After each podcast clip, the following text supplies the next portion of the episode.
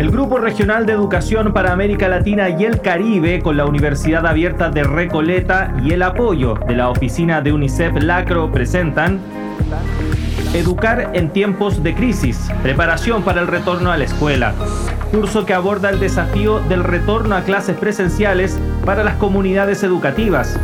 Conduce la periodista Muriel Rivero.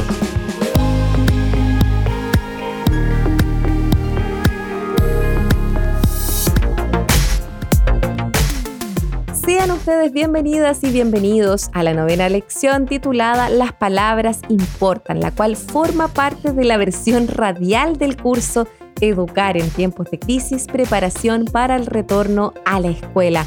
Antes de iniciar, vamos con un resumen de la lección anterior. En la lección anterior, el camino se hace al andar Ahondamos en los protocolos y medidas que David Alford propone en este retorno a las escuelas, prácticas que, dice él, deben mantenerse incluso al finalizar esta pandemia, ya que resultan fundamentales en la mitigación de otras enfermedades que siguen rondando y que tienen relación, por ejemplo, con el manejo de residuos, lavado de manos, alcantarillado, entre otras áreas importantes vinculadas a la higiene y el cuidado de la salud en un funcionamiento seguro de las escuelas. Además, nos despedimos de Teresita Jansen, quien a lo largo de tres enriquecedoras lecciones nos pudo resumir la experiencia chilena sobre el retorno presencial a las escuelas, haciendo un hincapié en algo que ya se habló en la primera lección, los aspectos socioemocionales de la comunidad educativa, como también el promover la participación de las y los estudiantes con sus familias en las decisiones que se tomen, situadas a cada comunidad y que tengan un rol activo en las comunicaciones y medidas que se tomen en relación a la pandemia por COVID-19. Para abordar el primer tema de esta novena lección tenemos como invitado a David Alford, especialista en agua y coordinador del clúster de agua y saneamiento para Venezuela.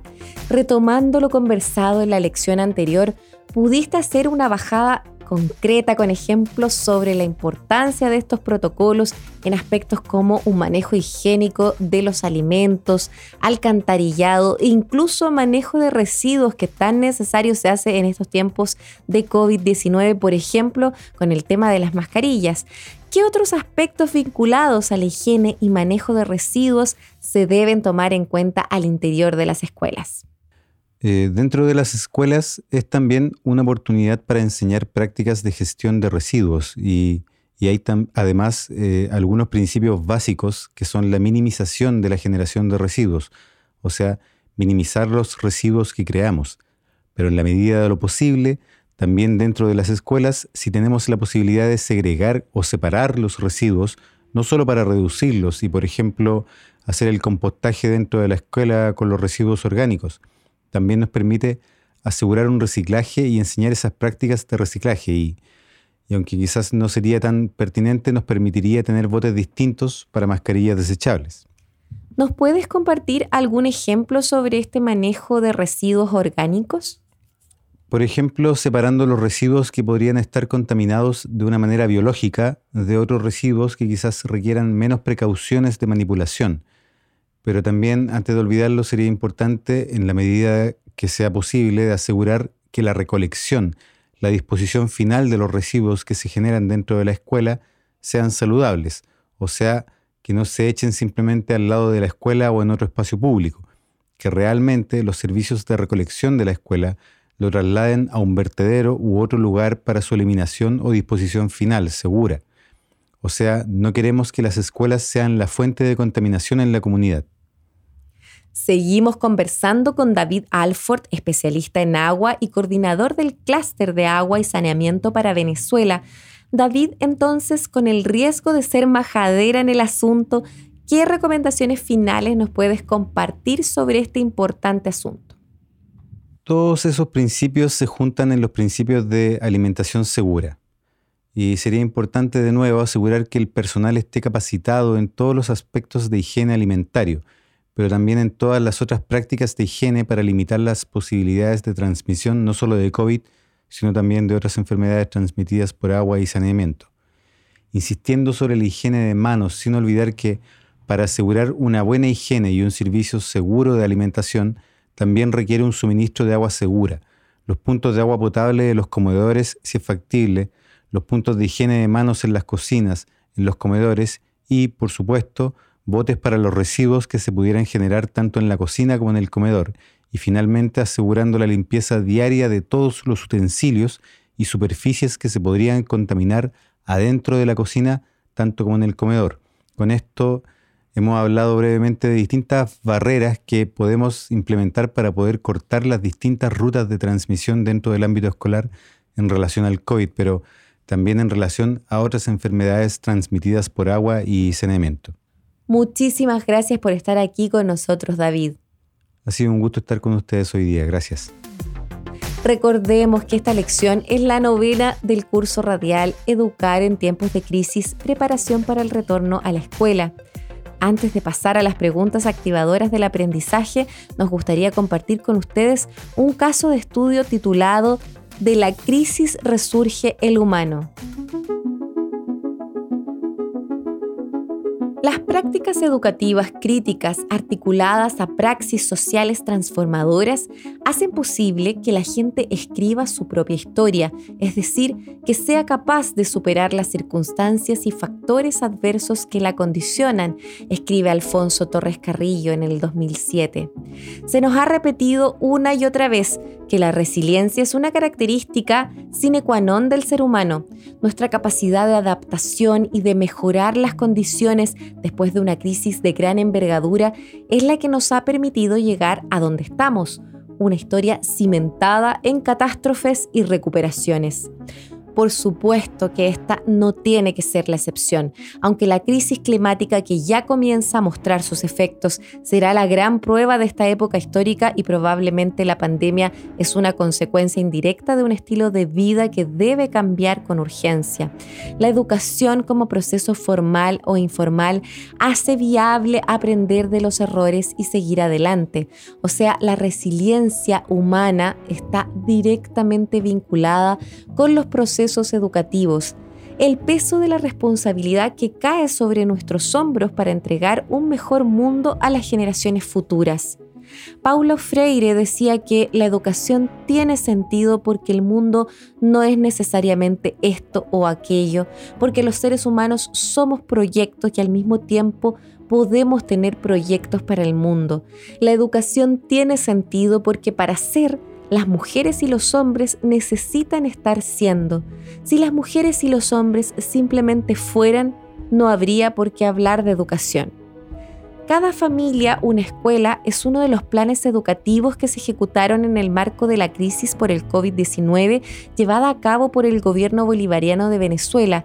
Cuando se confirman los dos primeros casos, el 13 de marzo, inicia el programa con una reorganización curricular de emergencia, llevándolo a cabo a través de un diálogo con todos los actores vinculados con el mundo educativo y a través de diversos medios para alcanzar la totalidad de la población en cada realidad socioeconómica. El programa tiene por objetivo estratégico garantizar en cualquier circunstancia, como son los contextos de emergencia, la continuidad de aprendizaje de niños, niñas, adolescentes, jóvenes y personas adultas en el sistema educativo, en ambientes familiares estimulantes y seguros, en comunidades saludables, activas y productivas, por medio de una oferta educativa multiplataforma de educación remota y servicios de protección y bienestar.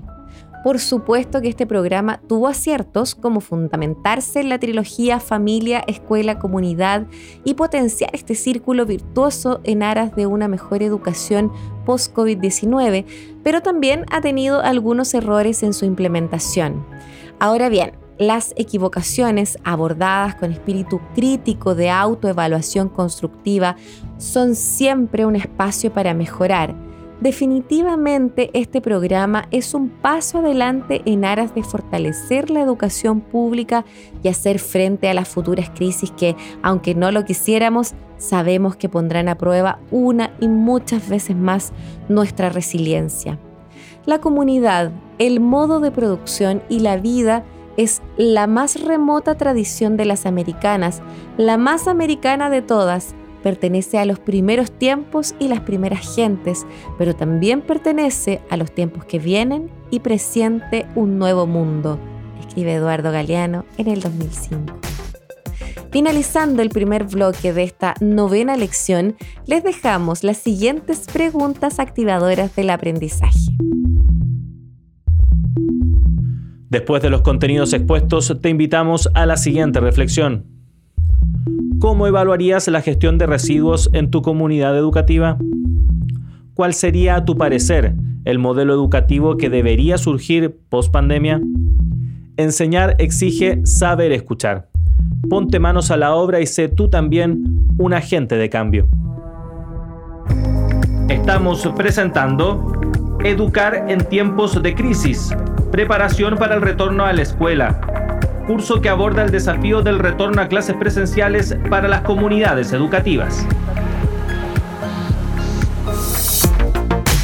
Ojalá les haya parecido interesante el bloque anterior, donde finalizamos nuestras gratas conversaciones con David Alford, pero como sabemos que es un tema altamente relevante para un funcionamiento seguro de las escuelas, a continuación compartiremos algunos pasajes de referencias bibliográficas que David nos ha compartido, las cuales también pueden encontrar en la página www.uar.cl, junto con el resto de la bibliografía del curso radial. La invitación, por supuesto, es que puedan transmitirlo a las y los estudiantes como a sus comunidades educativas y asegurar que desde las escuelas se promocionen y socialicen también estas prácticas, no solo para la protección de la niñez, sino que también para los hábitos de vida necesarios para la salud. La primera lectura es extraída del primer módulo del texto Paquete de capacitación para docentes y personal educativo elaborado por UNICEF el título de este modo lleva por nombre Funcionamiento Seguro de las Escuelas, que es también el título de esta segunda unidad del curso radial, Educar en tiempos de crisis, preparación para el retorno a la escuela. Iniciamos entonces este segundo y último bloque de contenidos de la novena lección titulada Las palabras importan. Como bien nos han informado Teresita Janssens y David Alford, uno de los pilares fundamentales de este cuidado colectivo frente al COVID-19 es evitar ir a la escuela si se presentan síntomas de la enfermedad, flexibilizando, por ejemplo, la solicitud de certificados médicos. Pero si llegara a identificarse a una persona con síntomas en el colegio, se deben activar protocolos para evitar cualquier posibilidad de contagio. Antes de entrar a dichos protocolos, recordemos primero los síntomas que se conocen hasta ahora vinculados al COVID-19.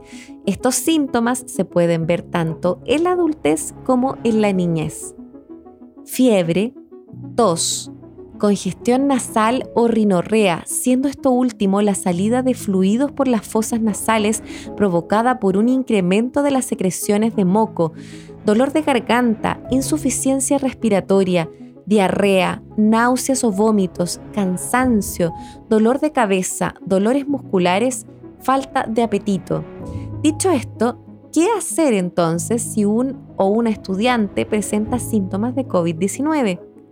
Se designará una zona específica de la escuela, por ejemplo, cerca de la entrada, como sala de espera donde niñas y niños puedan quedarse. Lo ideal es que sea una sala con buena ventilación. Si la escuela dispone de personal de enfermería, es recomendable que se asigne a las zonas de espera. Si los estudiantes se sienten enfermos o presentan síntomas de COVID-19, deben esperar en la sala designada hasta que sus padres pasen a recogerlos. Después habrá que limpiar, desinfectar y sanear la sala. Se facilitará al estudiante enfermo una mascarilla quirúrgica si se dispone de ella. Plantéese comprobar a diario la temperatura corporal y registrar la fiebre o sensación de fiebre durante las últimas 24 horas de todo el personal, los estudiantes y visitantes a su entrada al edificio con el fin de identificar a las personas enfermas, medidas de salud pública relativas a las escuelas de la OMS. se establecerá un procedimiento para separar a los estudiantes y al personal enfermo del resto, evitando crear estigma, así como un proceso para informar a los padres y consultar con los profesionales o las autoridades del ámbito de salud siempre que sea posible puede que sea necesario remitir a los estudiantes o al personal directamente a unas instalaciones de salud, dependiendo de la situación o el contexto, o enviarlos a casa. Se animará a todos los estudiantes que se queden en casa y se aíslen si se encuentran mal. Si es necesario comprobar la temperatura, se elaborará una norma de funcionamiento. Se compartirán los procedimientos por adelantado con los padres y los estudiantes. Un consejo muy importante es tener especial atención en sus niños y niñas, ya que se han registrado varios casos de una enfermedad inflamatoria multisistémica en ellos y ellas. Es probable que este síndrome esté relacionado con la COVID-19. Si advierte algún tipo de sarpullido, hipertensión o problemas gastrointestinales agudos en sus estudiantes, puede ser señal de que estén experimentando un síndrome inflamatorio multisistémico y es preciso buscar asistencia médica inmediatamente. Ahora bien, sabemos que estos protocolos frente a niños y niñas con síntomas puede generar efectos adversos en sus relaciones Específicamente hablamos de estigmatizaciones que puedan sufrir los niños y niñas y esto puede derivar directamente de la forma en cómo se habla, las palabras que se usan y los tonos para dirigirse en estos casos. Según la guía elaborada por UNICEF, la Federación Internacional de Sociedades de la Cruz Roja y de la Media Luna Roja y la Organización Mundial de la Salud sobre el estigma social asociado a la COVID-19, dicen que cuando hablamos de la enfermedad del coronavirus, tanto ciertas palabras, por ejemplo, caso sospechoso, aislamiento, etc., como cierto lenguaje pueden tener connotaciones negativas para las personas y alimentar actitudes estigmatizantes. Pueden perpetuar presunciones o estereotipos negativos existentes fortalecer asociaciones falsas entre la enfermedad y otros factores, generar miedo generalizado o deshumanizar a quienes tienen la enfermedad. Esto puede llevar a que las personas eviten someterse a exámenes o pruebas y a medidas de cuarentena. Recomendamos que en todos los canales de comunicación, incluidos los medios, se utilice un lenguaje que anteponga a las personas, las respete y las empodere.